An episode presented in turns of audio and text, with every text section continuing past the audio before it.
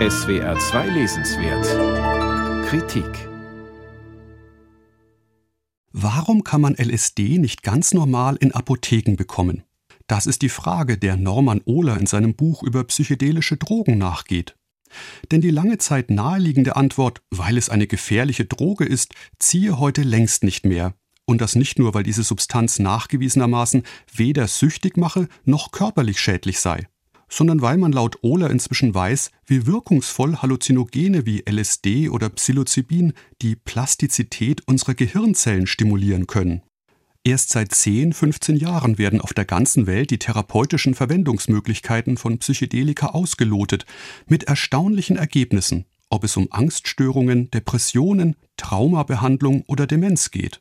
Und als Medikament war LSD anfangs ja auch gedacht, in den USA stand es 1950 sogar vor seiner Zulassung, erinnert Ohler. Nur dass es dann gleich zwei Kriegen zum Opfer gefallen sei. Erst dem Kalten Krieg, bei dem sich die CIA den Alleinzugang zu einer potenziellen Wahrheitsdroge sichern wollte, dann Präsident Nixons War on Drugs, der, wie ein Präsidentenberater später eingestand, letztlich vor allem auf pazifistische Hippies und Schwarze abzielte. Die Folgen waren ein weltweites Totalverbot von Psychedelika, auch in der medizinischen Forschung. Und natürlich ein florierender Schwarzmarkt. Vor acht Jahren landete Norman Ohler mit Der totale Rausch, einem Buch über Drogen im Dritten Reich, einen Bestseller. Von daher ist ein Folgebuch über Psychedelika naheliegend. Schon historisch. LSD als Abkömmling des Mutterkornpilzes wurde 1943 von dem Schweizer Chemiker Albert Hofmann entdeckt und es sei durchaus denkbar, so Ohler, dass Naziärzte KZ-Häftlingen neben anderen Drogen auch erste LSD-Proben verabreichten.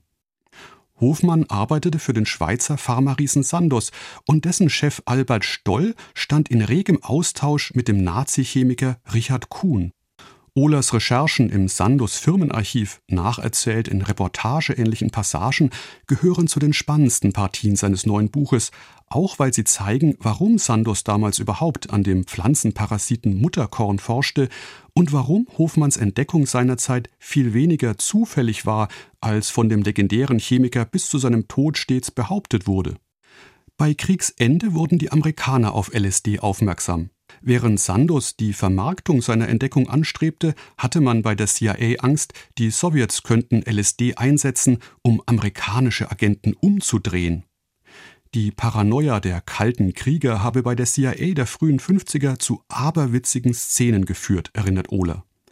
MK Ultra hieß ein streng geheimes CIA-Programm zur Bewusstseinskontrolle, bei dem man herausfinden wollte, wie altgediente Geheimdienstler unter Drogen reagierten weshalb diese LSD ohne ihr Wissen im Morgencafé verabreicht bekamen. Mindestens ein betroffener Agent beging später Suizid oder wurde zum Schweigen gebracht, wie Verschwörungserzähler raunen. Spätestens hier gerät Ohlers erhellende und gut lesbare Darstellung etwas aus der Balance, liefert der Autor zu viele historische Anekdoten und zu wenig aktuelle Entwicklungen, Anstelle eines Kapitels über den bizarren Besuch des tablettensüchtigen Elvis Presley als eingebildeter Undercover-Drogenpolizist im Weißen Haus hätte man lieber noch mehr über all die derzeitigen Forschungen mit diesen Substanzen gelesen, gern auch in Form von Gesprächen mit Versuchspersonen.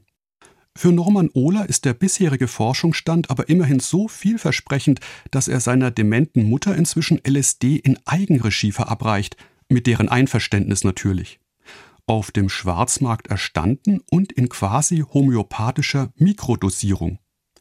Ihre Lethargie sei an ihren Tropfentagen wie weggeblasen, so Ohler, plötzlich spreche sie wieder in ganzen Sätzen. Dazu kann man der Familie nur gratulieren, aber zur Nachahmung empfehlen möchte man es denn doch nicht. Nicht solange es LSD nicht wirklich in der Apotheke gibt. Norman Ohler, der stärkste Stoff psychedelische Drogen, Waffe, Rauschmittel, Medikament. Kiepenheuer und Witsch, 272 Seiten, 24 Euro